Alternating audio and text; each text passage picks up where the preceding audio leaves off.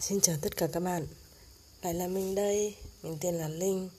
Nickname của mình là Pauline. Ban đầu ý tưởng xây dựng kênh của mình Đó là vì uh, sự tò mò. Mình đã tự hỏi chính mình có một câu rằng là Ủa Thế mỗi cá nhân Chứ không phải là một cái tổ chức nào đó Có thể làm một cái postcard Một cách không khó khăn gì như vậy ư? Có thật không? Có thật là nó nó có thể làm như là một cái đài phát thanh, một cái radio nhỏ của mỗi cá nhân và hướng đến cái độc giả của riêng mình, hay là hướng đến một cái đối tượng nào đó hoặc không cần hướng đến một ai cả, và chỉ là những cái sự chia sẻ hoặc những cái công việc hiện làm của một người nào đó. Và những cái điều đó có thể chạm đến một Ừ, trong những cái khán giả một cái thính giả nào đó đang nghe đài ờ, và tự dưng được những cái niềm vui đó được gieo được nhân lên thì phải chăng đó là những cái điều rất là tuyệt vời không?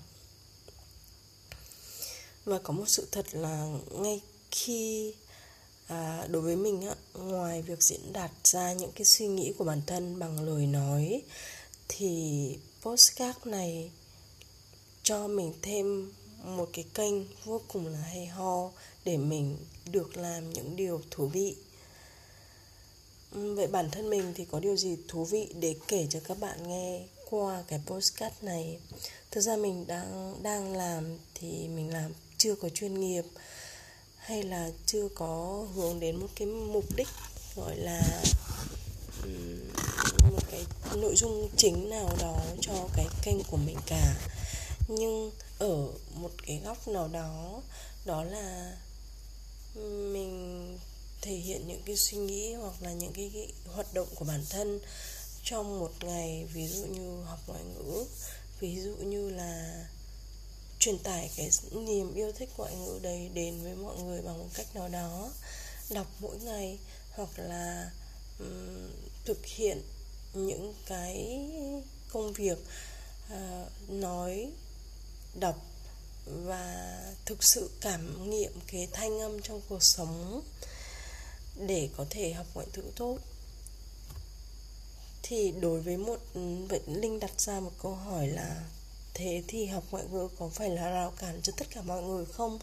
Hay mọi người có thể học được một cách trôi chảy hay học thế nào một cách hiệu quả? Thì đó là một cái câu hỏi mà rất là nhiều kênh postcard đã làm và cũng có rất là nhiều cách học khác nhau.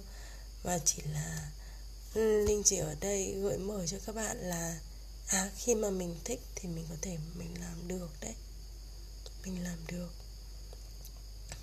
Câu hỏi đặt ra cho mình thứ hai về cái điều gì thú vị để linh có thể kể cho các bạn nghe đó là có một cái cảm nghiệm là khi là một người phụ nữ có con nhỏ có gia đình nhỏ à, rất là nhiều vướng bận trong cuộc sống phải lo và, linh vẫn có một công việc đi làm 8 tiếng mỗi ngày.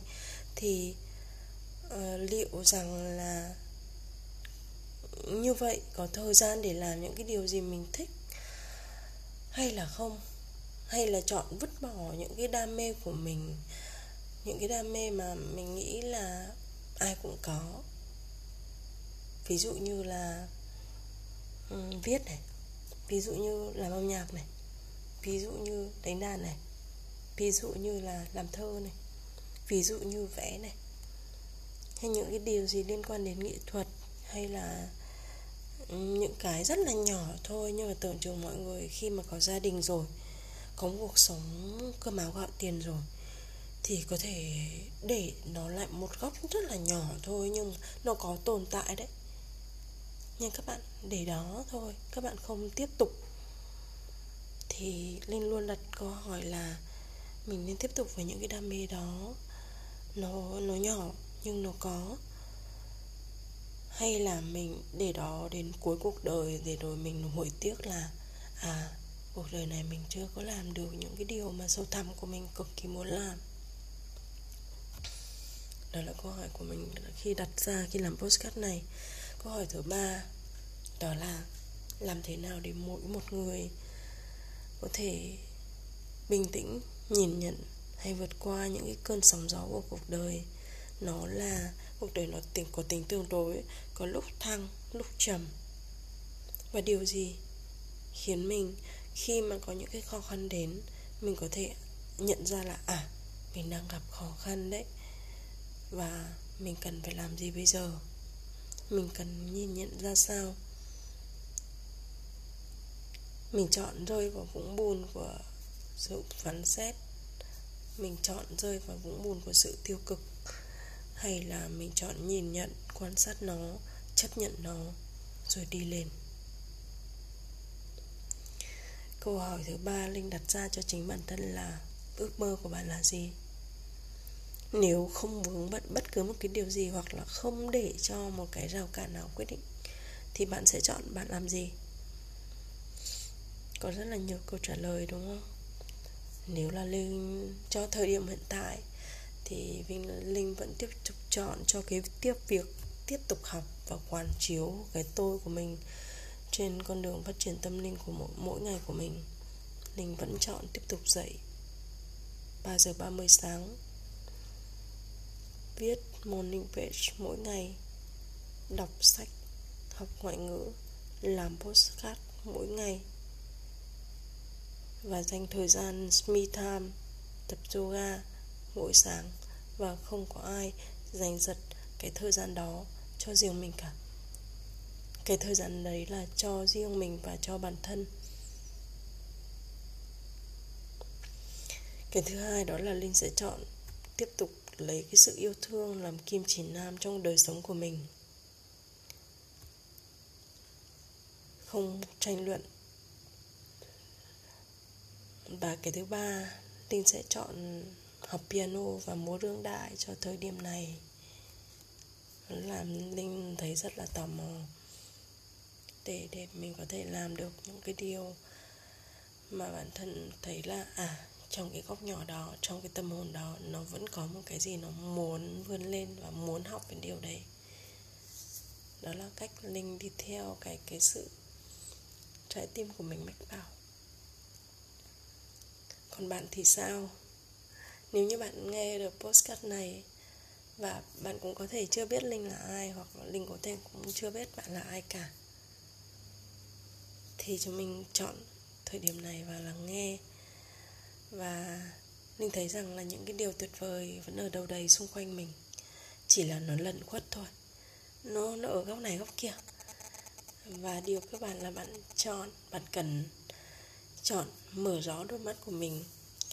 Và chọn gieo những cái điều nhỏ nhỏ nhỏ nhỏ mỗi ngày để nuôi dưỡng cái chính cái tâm hồn bạn.